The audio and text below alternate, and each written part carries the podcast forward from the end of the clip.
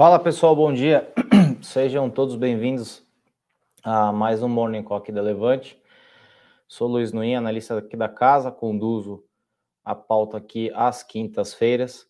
Sejam todos bem-vindos. Bom dia para quem nos assiste ao vivo, bom dia, boa tarde ou boa noite para quem vai nos assistir na gravação. Bom, hoje o dia um pouco mais cheio em termos de agenda, Uh, a gente tem bastante coisa saindo aqui no Brasil e bastante coisa saindo lá fora também. Uh, ontem a gente teve a divulgação da ata né, do Banco Central norte-americano, uh, só que infelizmente acho que ela não trouxe nenhuma grande novidade. afinal de contas, ela foi escrita já tem acho que duas ou três semanas é, em relação a, ao que tinha sido tomado de decisão lá atrás e no mundo que a gente está vivendo, duas a três semanas já é praticamente uma eternidade. Então, bastante coisa mudou de lá, o mercado meio que peitou o Banco Central norte-americano, né, em relação a, ao ritmo de subida de juros por lá, a, acreditando que talvez uma recessão faça com que esse aumento de juros é, seja menor do que estão é, pintando na ata, tá? Vamos de, de índices aqui, Bovespa fechou ontem alta de 0,43, 98.719, Dow Jones fechou em alta de 0,23, é, S&P 0,36 de alta, Nasdaq 0,35. Hoje, né, os mercados que já estão abertos, todos com tela verde, né, Eurostox em alta, Nikkei em alta, Xangai em alta, Petróleo, depois de uma queda aí razoavelmente grande nas últimas, na última semana praticamente, né, do 110, mais ou menos 112 para algo em torno de 100, abrindo estável em 0,42, minério de ferro esse aqui de Singapura, abrindo em alta de 3,91 e o dólar ontem fechou a 5,43, praticamente com 0,81 de alta. O dólar já vem emendando seguidas altas aí nos últimos dias, né? Em relação à agenda do dia, a gente tem na Alemanha produção industrial, né? Produção industrial mensal é, sai o resultado 0,2 de alta, expectativa de 0,4, o número anterior tinha sido 1,3 de alta. A gente tem discursos de membros do Banco Central Europeu, Uh, nos Estados Unidos, pedidos de iniciais de seguro-desemprego, a expectativa é de 230 mil, anterior 231 mil. Tem também um dado bem importante de estoques de petróleo bruto, né? É, qual é a variação dos estoques de petróleo? Lembrando que o presidente Biden, é, no começo do ano, praticamente acho que pouco, pouco tempo depois do início da guerra, né? Acho que março, abril mais ou menos, liberou as tais reservas estratégicas, né?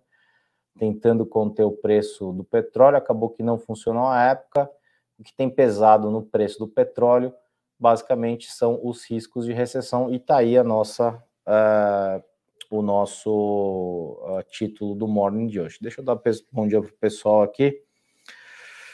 Bom dia, Bruno, Henrique, Maurício, Marcos, Hamilton sempre com a gente aí. Obrigado, Hamilton, uh, Gleison, o Ricardo, o Elcino, o Bruno Henrique e o Renato, pessoal sempre presente aí. Agradecemos bastante a audiência é, constante de todos vocês. Aqui, bom, é, e tem mais um dado lá de fora, né? Tem discursos do membro, do, de membros do Banco Central, né? E do, do Comitê de Autoridade Monetária.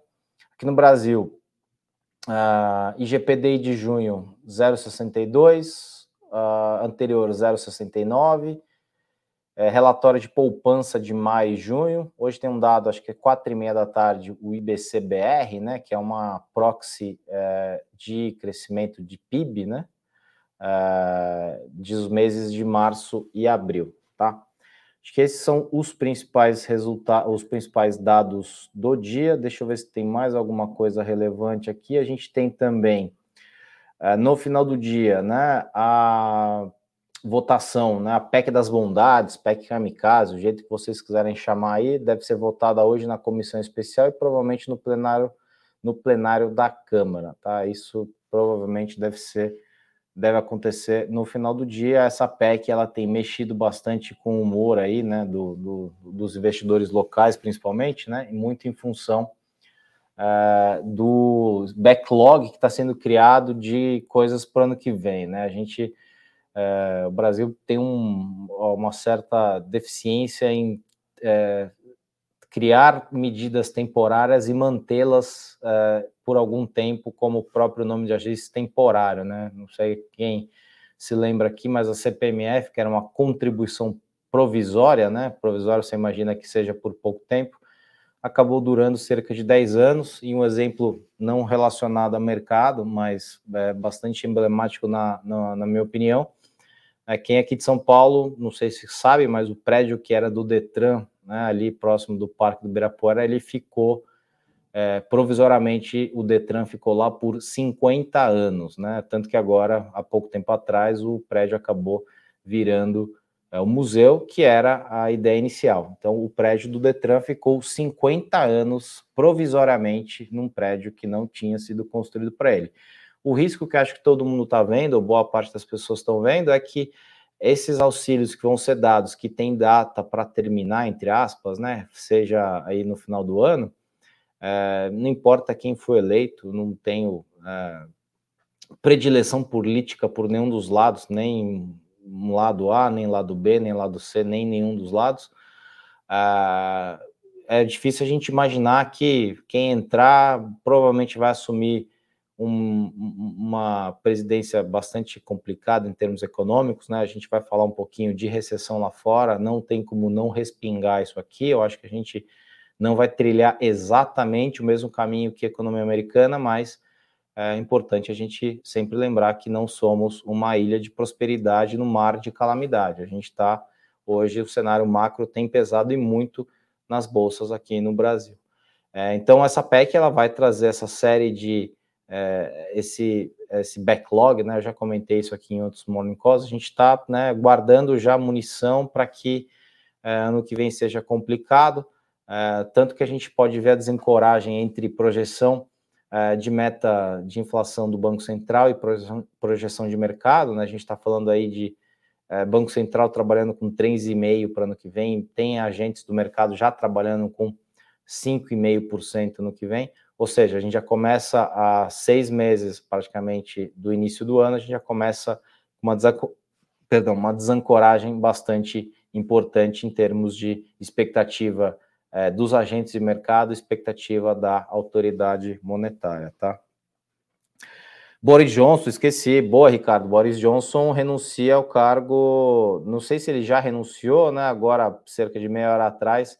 Ontem ele disse que não renunciaria, né? Hoje ele vai renunciar, provavelmente. A imprensa de lá deu como certo isso, né? Uma série de escândalos. É, Para a gente aqui no Brasil, o escândalo que vai forçá-lo a renunciar são quase escândalos mirins, né? Isso aí a gente vê é, corriqueiramente aí nas, nas, nas páginas dos jornais diariamente. Aqui, infelizmente, a gente não, não tem esse tipo de atitude. Obviamente, o tipo de governo diferencia né, essa tomada de, de decisão, ele renuncia, o parlamento escolhe, né, ele tem a maioria da casa, o parlamento escolhe novamente quem que é o primeiro-ministro. Essa talvez seja uma das vantagens é, de parlamentarismo. Né? As dores de uma transição são muito menores é, do que, como, por exemplo, a gente tem aqui no Brasil, no sistema político né, de presidencialismo, que um impeachment leva um ano, um ano e meio entre começo, meio e fim, e isso acaba é, sangrando bastante o país como um todo. Né? É, se por um lado os juros podem subir menos devido à recessão, baixa do petróleo, por outras empresas irão lucrar menos, como ficam esses dois lados para as bolsas? Boa pergunta, Milton, sempre com colocações muito pertinentes. Eu acho que é, a gente vai. É, é, qual é o tamanho da recessão? A gente já tem falado de recessão aqui na, na Levante, já tem pelo menos uns dois meses, né? Quando a gente começou, a gente é, tenta diferenciar bem o que Wall Street lá fora fala e o Main Street, que são pessoas comuns como nós, né, fala. Eu acho que a gente vê um discurso bastante descolado entre a realidade de um que está no alto dos prédios bonitos lá uh, em Wall Street, efetivamente, né, e das pessoas que vivem o dia a dia. Acho que a gente já vinha sentindo um tom bastante negativo por parte das pessoas que fazem o dia a dia da economia e talvez um desacri... Eh, o pessoal de Wall Street desacreditando, achando que a Fed tinha uma varinha mágica na mão que fosse controlar centenas de milhares de variáveis com, uma ferramenta que é o que é o, uh, que é o juro. Né? Então eu acho que isso já veio acontecendo paulatinamente. Eu acho que o que, que eu acho, tá, Milton? A gente vai ver, principalmente lá fora, uh, a gente vai começar uma, uma. Começa em breve, né? Mais uma né, temporada de resultados. Eu acho que essa temporada de resultados, a primeira ela já foi um grande indicativo por conta de alguns nomes que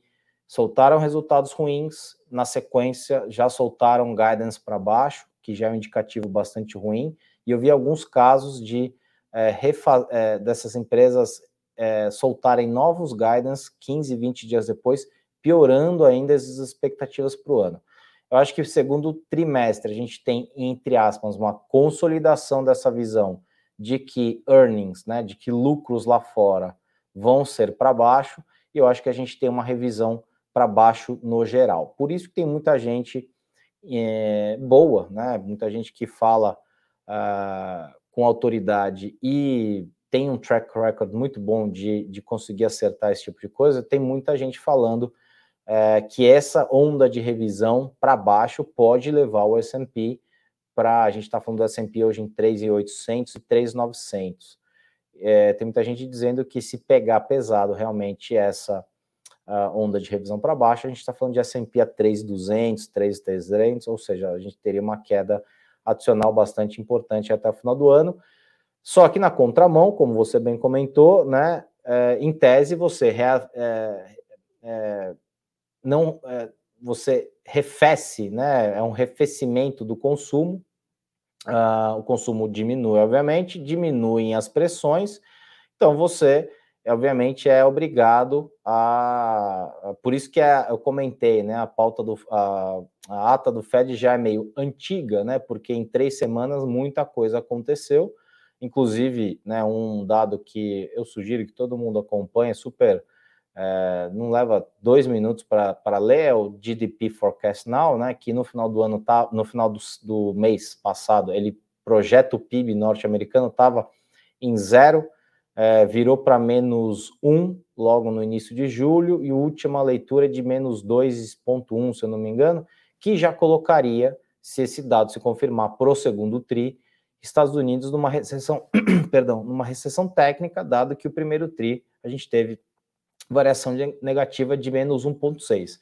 Essa pergunta, Milton, é a pergunta, é, como tem aí essas trends de Instagram, né, pergunta de milhões, né? Por quê? Porque, é, por isso que eu acho que o mercado peitou um pouco isso, né? Ele está acreditando que ah, com recessão a gente tem arrefecimento das coisas, né, de, de, de uma maneira geral, menos pressão, ou seja, menos pressão para que você continue subindo juros uh, loucamente. Né? Isso, inclusive, pegou pesado no preço do petróleo, né? Como eu comentei, a gente veio de 110, 112 mais ou menos,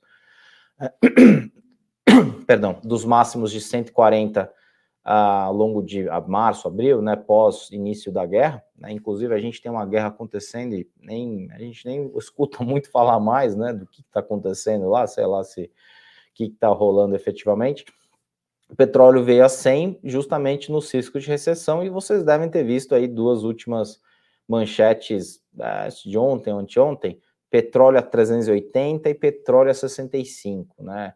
É, olhando o detalhe, né? Eu sugiro sempre, né? Leia a matéria inteira, não fique só a, olhando as manchetes. A matéria, o 65 lá do City, provavelmente ele nunca vai acontecer, porque duas condições que eles colocam ali para que aquilo aconteça já não praticamente não existem mais, ou seja, aquela hipótese já está fora.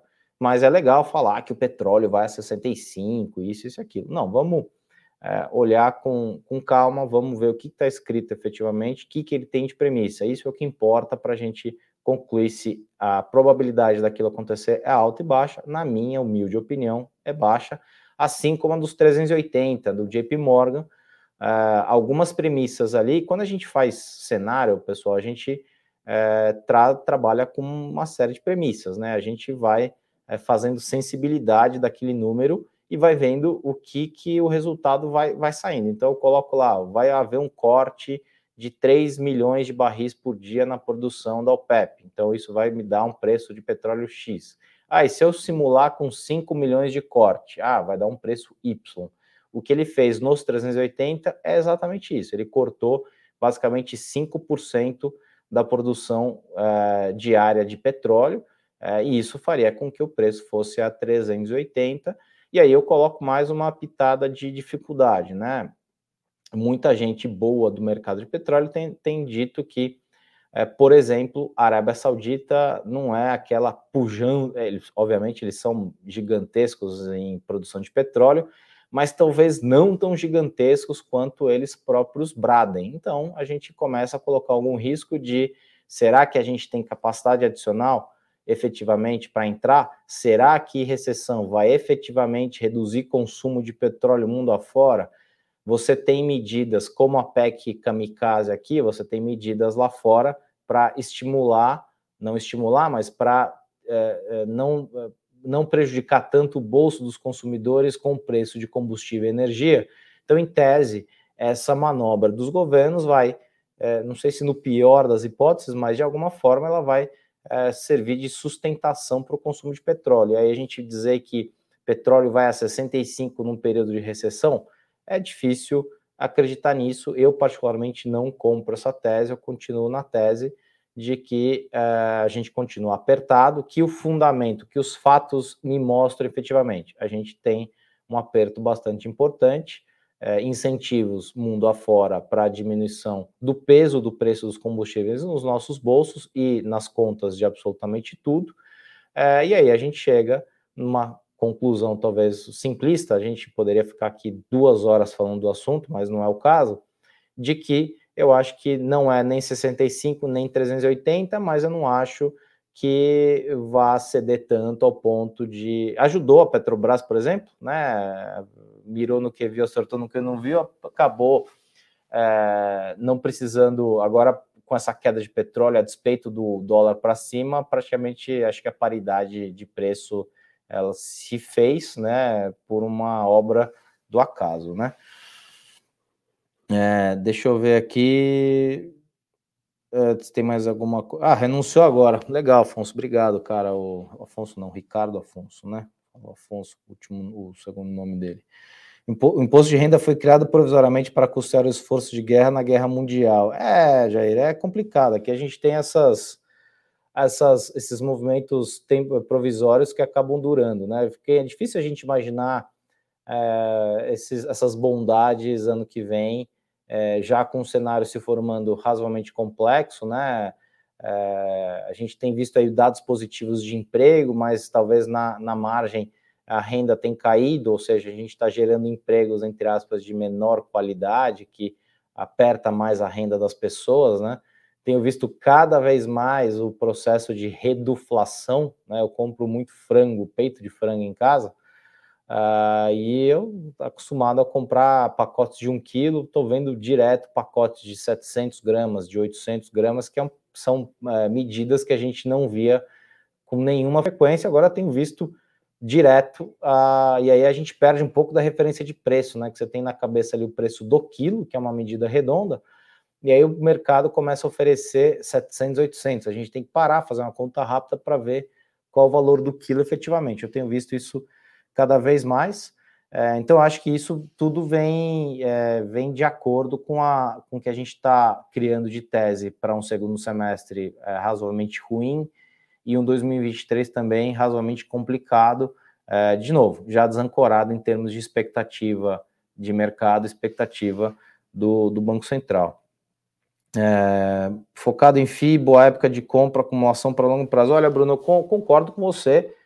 Eu acho que a gente tem, dentro do mercado de fundos imobiliários, que eu conduzo a série aqui, a gente tem, é, ele tem sido bastante útil, é, é ele é claro dos do, os dois tipos de investimento, tipo papel e tipo tijolo, né? A gente tem hoje uma preferência por papel, muito por conta dessas altas de Selic, de inflação e tudo mais, é, mas os fundos de tijolo eles têm alguns, uh, alguns, uh, algumas ferramentas de investimento bastante interessantes para quem está olhando médio e longo prazo. né? De novo, se a gente colocar na conta que a gente não vai ter uma pujança econômica no segundo semestre, eu tenho visto alguns dados pontuais é, de renegociação abaixo da inflação de aluguel residencial comercial aqui em São Paulo, é, 2023 formando já com esse risco fiscal que a gente já está criando agora. É difícil imaginar que a gente vai ter um ano e meio, né, 18 meses é, de, de muita felicidade econômica, é, mas eu acho que tem muito valor ali em alguns papéis específicos, né, de algumas praças e algumas operações que são bem redondas. Eu acho que é realmente um bom momento. Eu só não esperaria que isso virasse, é, sei lá, em seis meses, tá? Eu acho que a gente tem um longo caminho. A gente já capitulou metade do que está acontecendo. Eu acho que falta agora capitular o restante, que é basicamente o quanto vai ser de recessão, quando a recessão efetivamente começa, quando ela vai começar e qual a intensidade. Eu acho que tem muita gente questionando essa questão de intensidade, porque basicamente a gente tem hoje dados muito contrários. Emprego para cima, a gente tem possível revisão de earnings para baixo, a gente tem é, petróleo sendo afetado no curtíssimo prazo por conta dessas expectativas é, de recessão, mas a gente tem é, o mercado físico, né? Mercado de oferta e demanda continua bastante apertado. Então, de novo, são muitas coisas é, contraditórias acontecendo é, nesse curtíssimo prazo, tá? É, é, isso aí, também fazendo aportes, é exatamente. Qual a, qual a ação de empresa americana seguir e reflete mais a recessão? Olha, Henrique, eu acho que as ações, é, o que sofreu mais, é, que já é, digamos, uma leitura antecipada, é como aqui no Brasil, né? Consumo não discricionário e consumo discricionário, tá? Eu vou te dar um exemplo claro, né? A gente tem lá duas redes médias de supermercado, médias é que atende basicamente a grande parte da pirâmide, né, norte-americana, que a classe média americana é, é enorme, né? Eles têm uma parte, o topo da pirâmide é pequeno e a base da pirâmide também é pequena, então tem duas cadeias que são Walmart e Target, eles divulgaram números muito ruins no primeiro trimestre e divulgaram guidance bastante ruins para o ano. Então a gente está dizendo que é uma rede de supermercado que vende itens discricionários, ou seja, aquele que você escolhe comprar, e os não discricionários, que são aqueles que você precisa comprar efetivamente, é, mostrando dados ruins, e uma rede de supermercado que chama Dollar Tree, acho que eu já comentei aqui no Morning Call, inclusive, uh, melhorando os resultados, que é uma rede, digamos, a primeira rede que concorre com Walmart e Target, mas com preços mais baixos que atende uma população de mais baixa renda. Então você tem Walmart e Target reduzindo, que atendem o público de média renda, e o, público, a rede que atende baixa renda, você acaba é, melhorando o resultado. Obviamente, isso me indica que a gente está fazendo um shift as pessoas estão procurando essa rede que vende o mesmo tipo de produto de qualidade inferior a preço mais baixo, é, em detrimento de redes como Walmart e Target. Eu acho que são duas empresas que dão, são três na verdade, né? Dollar Tree, a Walmart e Target, elas dão um sentimento de consumo efetivamente, né? Consumo, outros tipos de consumo também podem ajudar, né? Consumo de vestuário. Acho que varejo como um todo, ele é um reflexo ótimo é, de sentimento e de do que a gente pode esperar para frente, porque ele mede, ele aponta, né? Aí a gente vai quebrando os tipos de varejo, mas no geral, varejo é sempre um, um, Aqui no Brasil, mesma coisa, né? A gente viu aí dois dias de altas fabulosas das empresas de varejo, é, depois de quedas é, estratosféricas, né? Caindo 80%, 90%. Foi um pouco de respiro, também um pouco, eu acho, em função é, de que pode ser que o caminho de juros aqui não seja tão pesado, se bem que a gente já está em 13,25, eu não sei né, quanto mais pesado é, o mercado estava colocando na conta. Mas, de novo, seis meses para frente eu não vejo muita chance de um vigor financeiro incrível e de 2023 eu acho que é mais ou menos isso aí também. É, não tem ninguém mais otimista na Levante? Olha, Carlos, o otimismo depende, né? Se eu ficar, se eu virar um torcedor, eu posso aqui falar, puxa, isso aí vai subir 200%. Isso aí basicamente é uma torcida, né? Eu não tento fazer torcida que, olha, eu acho que vai subir porque eu gostaria que. Não, eu gostaria que tudo subisse. O que eu estou tentando fazer é uma leitura fidedigna da realidade, né? Se você abrir qualquer jornal, né, ele vai dizer é, que provavelmente o mundo vai entrar em recessão, provavelmente zona do euro, alguns países vão sofrer fortemente. A gente tem inflação uh, na Alemanha rodando uh, ao produtor 30, 40, 30 nos últimos meses. A gente tem inflação rodando a dois dígitos já quase um ano aqui no Brasil. A gente tem inflação nos Estados Unidos a 8,5%. A gente tem inflação na Europa também, no geral, a 8, 8,5%. A gente teve uh, petróleo a 140, agora na casa dos 100 dólares. Uh, sim, se você quiser me dar alguma notícia positiva no meio de tudo isso, eu sou todo ouvido. O que eu estou vendo é efetivamente um cenário bastante complicado, uh, que eu acho, inclusive, que vai ser bastante educativo do ponto de vista de investimento, né? Que acho que tem muita gente que acabou entrando no mercado aí nos últimos anos e o mercado teve é, o relativo vigor. Né? E agora a gente entra no momento de baixa, a gente talvez muita gente nunca tenha visto aí o Standard Poor's caindo 20, NASA caindo 30% no acumulado é, de seis meses, mas essas coisas acontecem, né? Efetivamente elas acontecem porque, infelizmente, o mercado não é para sempre para cima, né? Ele é cíclico e aí as coisas ruins também a gente tem que comentar. É, vai ter um dia que a gente vai chegar aqui e vai falar, puxa, é, crescimento, vamos para cima, é dois dígitos, vai. Só que no momento, infelizmente, a gente não pode fazer essa leitura, é, porque senão a gente viraria uh, um, um, mero torcedor, né?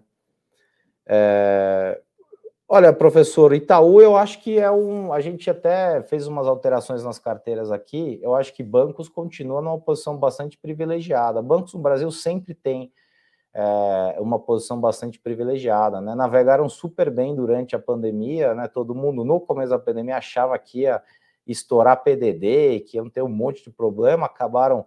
Eles sabem operar, né? Banco aqui no Brasil sabe operar em mercado de juros altos, ele sabe operar em juro e inflação alta, os caras são bons, a gente tem que reconhecer, né? Não dá para a gente é, bater. Tá aí uma, uma notícia positiva aí para o Carlos, né? Banco é um belo de um call. Eu concordo que banco vai.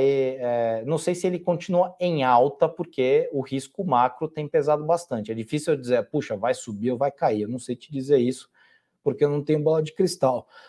Mas, fundamentalmente falando, me faz sentido. Né? Selic em alta, banco consegue spread maior, os quatro maiores principalmente, né? que eles têm aí 80%, 85% dos depósitos à vista, sabem dar crédito, sabem manejar crédito, é, o PDD dos caras está em níveis é, é, tranquilos, a gente pode ter algum aumento, pode ter, mas nada que comprometa é, tão capitalizados, gente, é assim, é, num, num, momento desse, eu acho que é um cara que consegue continuar entregando valor, né? O setor de bancos, ele acho que vai continuar entregando valor. Eu prefiro bancos a outros tantos setores que a gente tem na bolsa que, é, infelizmente, eu acho que alguns setores vão cair no esquecimento, tá? Eu acho que é, já vi esse filme algumas vezes e o setor vai acabar ficando de lado, porque tem uma coisa que o pessoal às vezes não considera muito, que é a narrativa. Né? O mercado vive muito de narrativa, e quando a narrativa morre, o setor fica é, praticamente esquecido. De novo, em 14 anos de mercado, eu já vi algumas vezes esse filme acontecer. Se vocês quiserem, posso comentar um dia que esses é, vivi na pele efetivamente essas narrativas que surgem e somem, e aí a gente esquece que elas existiram, né? É... Pô, obrigado, Bruno. É, obrigado aí. A gente tenta fazer um trabalho é, sem viés, cara. A gente não pode, a gente, infelizmente, a gente tem nossos viés cognitivos, né? É difícil a gente zerá-los completamente. Mas o que a gente tenta fazer aqui é uma leitura pragmática da coisa. Às vezes a gente vai trazer boas notícias, às vezes a gente vai trazer más notícias. No momento, a gente tem visto mais o copo meio vazio do que ele meio cheio, né? É, é raro, mas com frequência acontece. É isso aí, Ricardo, boa. Cris, o pessoal precisa de dinheiro para pagar as contas, é época boa, o pessoal faz empréstimo para crescimento. É, Hamilton, é mais ou menos isso, né? Eu fico pensando, se a gente for colocar na conta, eu tinha visto um dado outro dia, quanto que foi evaporado o sistema financeiro né, dos mercados no mundo todo, é alguma coisa na casa de trilhões de dólares, né? Tipo, quem estava operando criptomoeda, né? Muitas criptos aí caíram vertiginosamente, né? Então, assim, é, foi dinheiro que evaporou efetivamente, né? Eu acho que agora, por isso que eu acho que tem um processo educativo aí no meio, né? É, a gente tem que entender que o mercado ele é cíclico, né? E isso acontece. Eu vi um gráfico muito interessante de 1900 e 1850, mais ou menos. Eu vou até tentar pegar aquela base para escrever uma nota aqui na casa a respeito de 1850 até 2022, né, os períodos recessivos nos Estados Unidos. É, eles são muito mais comuns, né? A gente tem ali né, várias, várias uh, colunas, né, de 1850 até 2010, mais ou menos. Em 2010 a gente começa um hiato violento, que é justamente quando uh, o mercado, para mim, de forma artificial, começa a criar valor principalmente ativos de risco, né? Eu acho que é, tem um artigo do Damodaran, né, Damodaran dos Papas do Valuation.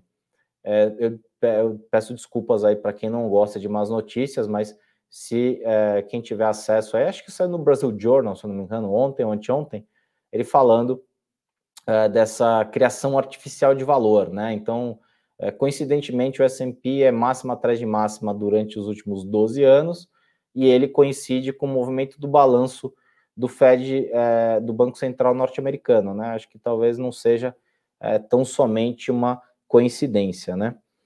É, é nos empréstimos, exato. É, o banco é isso, época boa o pessoal faz empréstimo para aquecimento, daí nos empréstimos fazem produtos, é isso aí, meu, é bem isso. É, é, é, a roda, assim que a roda gira, né? Agora é, puxa um pouco o carro, começa a definir melhor o, o, o perfil de risco que ele quer tomar, é, né, eu acho que banco opera muito bem, eles estão acostumados, né, esses caras aí, eles estão, é, eles fazem escola, né, para qualquer banco de fora, tanto que a gente praticamente não tem banco internacional aqui de varejo, né, só o Santander, que na verdade comprou o Banespa e fez com que o Santander é, conseguisse fincar efetivamente o pé, mas banco estrangeiro que já tentou rodar aqui no Brasil, podem pegar, eles ficam durante algum tempo, mas acabam é, sendo expelidos pelo sistema porque não é um mercado trivial de operar e esses caras que são locais, eles sabem operar isso há muito tempo, né? É, você fala em bastante em gatilho. Qual seria um gatilho real hoje para performance nas carteiras dos bancos? É, para performance nas carteiras, está falando carteira de crédito, Leonardo? É, de novo, eu acho que a gente, a gente vai ver carteira, crescimento da carteira de crédito é, na casa de dois dígitos até o final do ano. Eu acho que dificilmente a gente vai ver, pontualmente a gente vai ver algum caso de maior inadimplência. É, eu acho que agora, obviamente, eles começam a mitigar mais risco, ou seja, oferecer crédito é, para quem tem uma categoria de ranking, né, aquele ranking do Banco Central, que inclusive impacta no PDD que o banco faz, né, no, nas provisões que eles fazem trimestralmente, eu acho que ele vai tentar abocanhar esse pedaço aí, obviamente, com uma segurança maior, com um spread maior também, porque as linhas de captação deles são razoavelmente baratas, né? E aí a gente vai ver um bom momento para competição entre as chamadas fintechs, né, que são as empresas é, criadas aí nos últimos anos é, digitais, contra os bancos tradicionais. Eu, no limite, é, eu tenho conta em banco digital, mas é, eu acho que para investimento ainda, banco tradicional continua sendo um belíssimo porto seguro é, e banco digital não tem muito a se provar e eu acho que agora vai ser um bom momento para que eles se provem, né? Banco basicamente vende o quê, pessoal? Vende dinheiro, né? É, se os caras que estão há anos aí rodando, é, às vezes tem um probleminha de inadimplência aqui e ali, imagina um cara que começou 4, 5 anos atrás não tem o mesmo balanço que o outro, tem aí uma série de. Lembrando que um banco digital, né, famoso, não é nem banco oficialmente, né? Se você for olhar lá no Banco Central, ele não é banco efetivamente, né? Começa daí, já é um problema bastante sério, né? É... Boa hora de adquirir empresas dos setores elétricos com essas aprovações de altas na conta. Olha, Bruno, eu acho que elétrica, né? Se a gente olhar algumas elétricas aí no ano, é, a gente vai ver um resultado bastante positivo, né? A elétrica tem uma característica bastante defensiva, né? Então, em momentos ruins, como que a gente tem vivido aí ao longo desse ano, elétrica é sempre um porto seguro, principalmente as empresas de transmissão de energia, que é aquela empresa que tem um linhão de energia, né? É, e ela efetivamente só transporta energia da geração até a distribuição e recebe por aquilo. Então, dos três setores, acho que é o mais, mais tranquilo, por isso que também é o que paga é, dividendos mais altos, porque quando ele é, já está é, implantado, né, já está o linhão já está efetivamente construído, ele depois que paga financiamento, né, porque basicamente empresa de elétrica é um project finance, né, você tem um projetinho uh, financeiro ali, porque ele tem lá o retorno, a não ser que venha alguém e faça uma MP que é, derrube o setor inteiro da noite para o dia, como aconteceu lá em 2012 ou 2013, né, com a, com a ex-presidente, é, que trouxe ao valor presente uma série de concessões e basicamente atrasou o setor em alguns anos ali aquela medida e a gente pagou a conta também durante alguns anos daquela medida de baixar a conta na canetada, tá?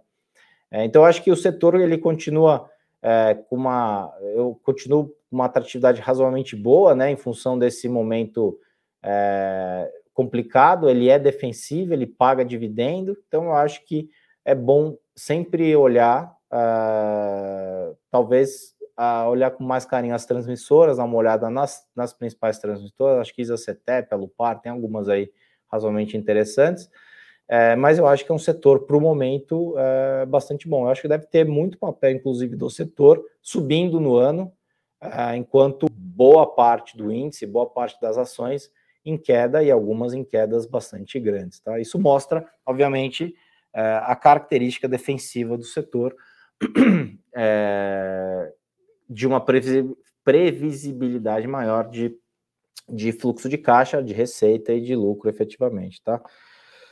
É, 9 e 10, pessoal, já me cedi bastante aqui, acho que é isso, obrigado aí pelas perguntas, obrigado pelo, pela audiência de todos vocês, deixem aí suas críticas, sugestões, a gente, de novo, lê tudo, uh, às vezes a gente não concorda, mas é da vida, né, não concordar é, é do jogo. Né? Eu não estou aqui para todo mundo concordar de mim e nem todo mundo discordar de mim. Eu estou para ajudar a pensar. Se eu conseguir colocar algum contraponto em algum conceito que você tinha, alguma tese que você tinha, acho que já valeu parte do trabalho, né? A gente nunca pode. Eu tenho muito menos certezas nas vi na vida do que dúvidas. Então, a dúvida para mim é sempre muito interessante, que ela me faz refletir rotineiramente em relação à tese principalmente as teses de investimento que a gente constrói aqui na casa, tá?